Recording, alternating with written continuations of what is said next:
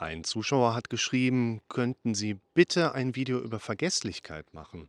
Auf einmal fallen mir Wörter nicht ein. Ein Gespräch, was ich vor fünf Minuten hatte, ist auf einmal wie wegradiert. Willkommen zum Podcast für mentale Gesundheit, Zufriedenheit und Wohlbefinden. Das ist eine gute Fragestellung. Das ist natürlich aber auch eine komplexe Fragestellung, weil wir hier in einen Bereich reinschauen, der auch mit, wenn wir jetzt in die ICD-10-Diagnostik reingehen oder generell in das Diagnostische reingehen, natürlich auch den Kontext einer organisch bedingten psychischen Problematik mit einschließt, dass wir also natürlich degenerative Prozesse im Gehirn bei den Leuten beobachten können, Stichwort Alzheimer, Demenz oder andere Demenzformen, die organisch bedingt sind oder von denen man vielleicht auch gar nicht so genau weiß, warum treten sie auf. Und da einfach eine Bandbreite der Diagnostik angesetzt werden kann. Nicht unbedingt muss, ne? deshalb machen wir vielleicht mal so eine Art Vorfilter mit diesem Video. Was kannst du für dich schon mal so ein bisschen abklären? Und äh, nehmen natürlich diese, ich sage mal jetzt organisch induzierten Störungsmuster mal da raus. Also wir reden hier nicht über eine wirkliche Demenz, die da auftritt, sondern wir schauen mal, was gibt es vielleicht andere Erklärungsmuster, die wahrscheinlicher sind. Und ich würde mir da einige Punkte mal genauer vorknöpfen. Zum einen, ich habe da so drei Kernmodelle oder drei Kernperspektiven, könnte man sagen, gerade im Kopf, die ich euch gerne mitgeben möchte.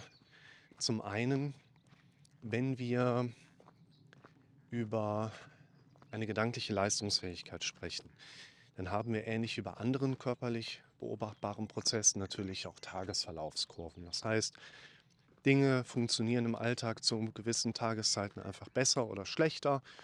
Und je nachdem, wie lange und oft wir schon gewisse Dinge benutzt haben, funktionieren sie danach eben auch besser oder schlechter.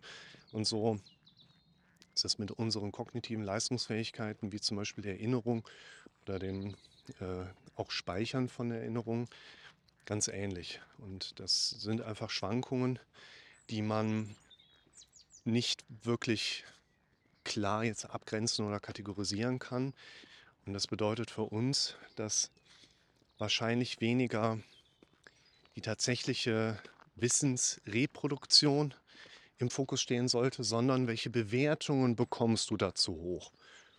Es gibt viele Situationen, in denen fällt mir ein bestimmter Begriff nicht an. Ich habe zum Beispiel eben ein Video gemacht, da habe ich schon beim Sprechen gemerkt, so, äh, Mist, ich brauche dieses Wort, aber mir fällt es nicht ein. Ich will doch die ganze Zeit über dieses eine Wort sprechen und ich umschreibe das jetzt so lange und versuche euch das nicht zu zeigen, nicht anmerken zu lassen. Es war Sympathie. Und das sind aber Punkte, wo ich dann für mich mehr oder weniger aktiv und bewusst denke, ja, ist mir halt ein Wort nicht eingefallen, ist ja nicht schlimm. Wenn man diesen Prozess jetzt aber laufen lässt, also du kriegst mit, dir fällt ein Wort nicht ein, und hörst deinem Gehirn zu, was in Automatismen gerne eben auch negativ dramatisch bewertet, und du lässt die Bewertung stehen, die da lautet, oh nein, dir fällt schon ein Wort nicht ein, das könnte ja bedeuten, du hast bald irgendwie Alzheimer, Demenz und musst sterben. Und das ist eine Bewertung, die sitzt natürlich. Ne? Also wenn die so kommt, die kickt, die macht keinen Spaß. Theoretisch kommt die bei mir auch, praktisch auch in Bezug auf andere Beispiele, wo ich dann auch interagieren muss und wieder umtrainieren darf. Und deshalb würde ich euch einerseits empfehlen, dass euch mal ein Gespräch von vor fünf Minuten nicht mehr direkt präsent ist, dass euch ein Name nicht einfällt, komme ich gleich nochmal zu. Ist okay, es gehört zu uns mit dazu und die Dramatik entsteht nicht aus dem Beobachtbaren, sondern in der Regel aus der Bewertung, die dein Kopf dann obendrauf setzt. Also versucht mal, wenn euch das Thema stärker triggert, so ein Stück weit mitzuloggen, die Situationen, in denen das auftritt. Das Mitschreiben ist wieder ein so ein wichtiger Punkt. Schreibt mal mit. Und ich würde euch empfehlen, den Fokus darauf zu legen, nicht das vor allen Dingen aufzuschreiben, was ihr da erlebt habt, sondern vor allen Dingen auch mit aufzufassen, was für eine Bewertung ging denn in dem Zusammenhang mit dieser Thematik einher. Na, hast du es gefunden? Aber ich bin voll. Du bist voll schlapp. Dann auf nach Hause. Das heißt, Punkt 1, achtet auf die Bewertungen. Das ist sowieso meistens das Problem. In unserem Leben bestehen eigentlich die meisten, auch hier in einem Praxiskontext, psychischen Probleme aufgrund von zwei Dingen. Erstens Unzufriedenheit, zweitens unser Gehirn bewertet selbst die eigenen Szenarien pathologisch krankhaft. Wenn wir es stehen lassen, dann geht es uns zunehmend schlecht. Machen gerade Schattenbilder. Ja, das stimmt. Wer es kennt, Lord Gamadon, schreibt es in die Kommentare. Ulkiger Typ. Ähm, zweiter Punkt, der mir durch den Kopf geht, sind die, ich sag mal so, selektiven Wahrnehmungsbestandteile. Dein Gehirn entscheidet vielleicht gewisse Dinge nicht so zugänglich zu machen zur Bewusstseinsstruktur. Und dann kannst du dich noch so sehr darüber aufregen, das geht gerade nicht, warum auch immer. Und ein ganz typischer Mechanismus, auf den ich hier kommen möchte, ist nicht die selektive Wahrnehmung an sich, sondern wir setzen uns mit unseren eigenen Gedanken ja gerne selber unter Stress und Strom. Also zeugen durch Gedanken, die wir erleben, aktiv oder automatisiert von unserem Gehirn vorgespielt, eine Stresshormonausschüttung. Diese Stresshormonausschüttungen bedingen unter anderem neben dem beschleunigten Herzschlag, der beschleunigten Atemfrequenz, dass wir auch eine Blutdruckstabilisierung auf einer hormonellen Ebene haben, indem sich die Muskeln und die Arterien leicht zusammenziehen. Nennt sich Vasokonstriktion. Das ist für uns einer der Klassiker, weil diese Vasokonstriktion, die macht auch so kaltschweißige Hände, ein bisschen äh, wie Wolken laufen oder auch Übelkeit, Magenbeschwerden und vor allen Dingen eine ganz leichte Minderdurchblutung des Gehirns. Und das erzeugt, ist ungefährlich, aber sehr unangenehm, die typischen Phänomene Benommenheit, Schwindel und das Gefühl, einen halben Zentimeter neben sich zu stehen, also Derealisationserlebnisse. Und diese Vasokonstriktion mit einer latenten Minderdurchblutung bedingt eben auch, dass wir weniger gut Wissen abrufen können. So der typische Prüfungsblackout ist im Prinzip diese gesteigerte Stresshormonkurve. Das bedeutet, ein typischer Mechanismus, der in der Lage ist, euch in das Erinnerungsvermögen reinzugrätschen, ist euer Gehirn, was wegen eures, ich sag mal plump gerade Lebensstils, das Abrufen von Informationen einfach erschwert.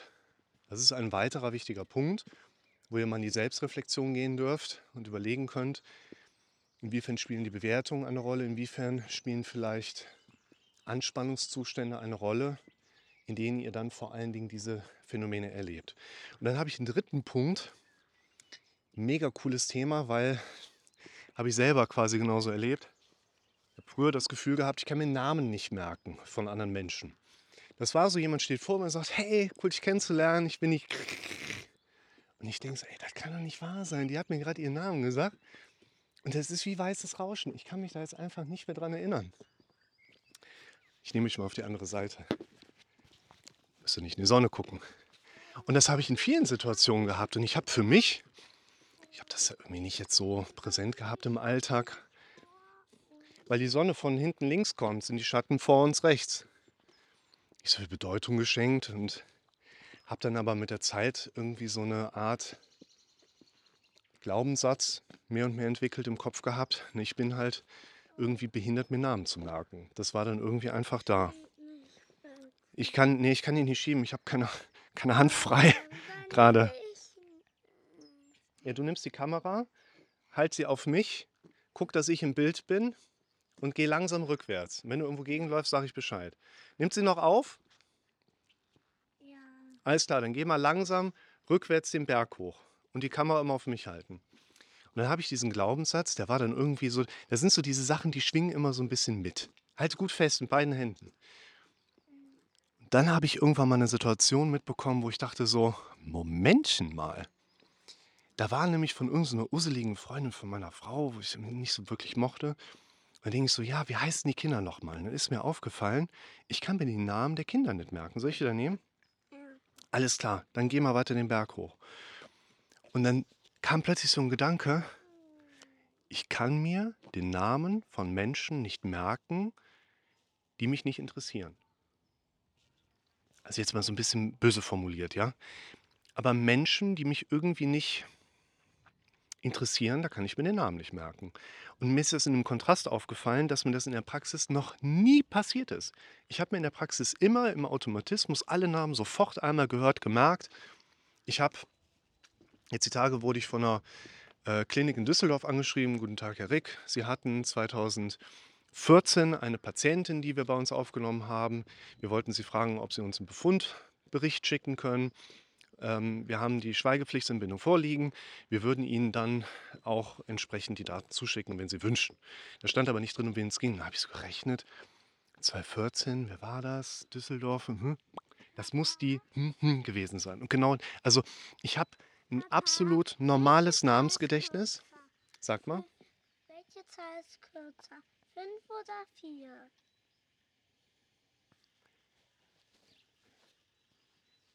Hat beides vier Buchstaben, aber die vier ist kleiner als die fünf. Meinst du das? Wir nehmen die vier. Welche Zahl ist kürzer? Fünf oder vier? Schreibt es mal in die Kommentare, was ihr dazu denkt. Lasst das mal nicht so drastisch im Raum stehen. Menschen, die mich interessieren, da kann ich mir den Namen nicht merken. Nur was ich meine mit interessieren, wenn ich mit Menschen Zeit verbringe, jetzt nicht im Praxiskontext, sondern privat, dann schaue ich schon für mich, mit wem ist das, was passiert da und macht es nicht irgendwie mehr Sinn, dass ich Zeit mit meiner Familie verbringe oder Videos für euch mache. Das heißt, ich habe für mich so eine Art Kriterienfilter, der lautet, Menschen müssen mich schon ziemlich gut unterhalten, damit ich Zeit mit ihnen verbringe. Ansonsten ist mir meine Zeit sehr wertvoll und möchte die lieber mit den Menschen verbringen, die mir wichtig sind. Das sind in der ersten Linie meine Familie, und zwar nicht meine Herkunftsfamilie, sondern meine Familie und ich. Und das finde ich ganz spannend. Achtet doch mal darauf. Ich sage das noch mal so ein bisschen provokant und hart, aber übertragt das gerne für euch in eure Sprache. Kann es nicht vielleicht sein, dass ihr euch den Namen von Menschen nicht wirklich merken könnt, weil euch die Menschen auch nicht wirklich interessieren? Oder ihr die Menschen vielleicht auch einfach irgendwie blöd findet? oder irgendwie anders wenig Kontakt oder Nähe zu diesen Menschen habt. Und das wäre vielleicht eine besser passende Kombination als Erklärung, als dass ihr wirklich eine kognitive Leistungseinbuße habt oder eine organische Problematik, die euer eingeschränktes Erinnerungsvermögen dann beschreibt, nämlich dass ihr Situationen habt, in denen vielleicht Stressoren eine Rolle spielen oder eben auch eine Interaktion mit Menschen, die euch in eurer PI einfach nicht gut tun. Ne? Ihr macht die Dinge, die ihr machen möchtet und lasst die Dinge bleiben, die ihr nicht machen möchtet.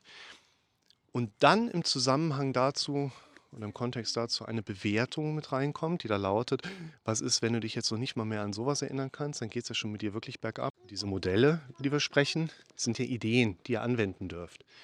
Und wenn ihr in der Anwendung auf eure Situation vielleicht Ähnliches herausfindet wie ich oder auch sehen könnt, ja, gerade diese Bewertungen eures Gehirns, die kicken damit am meisten rein, teilt es mal in den Kommentaren. Denn gerade über diesen Erfahrungsaustausch haben wir meistens die besten Ideen und besten Erkenntnisse, von denen die anderen dann auch profitieren können.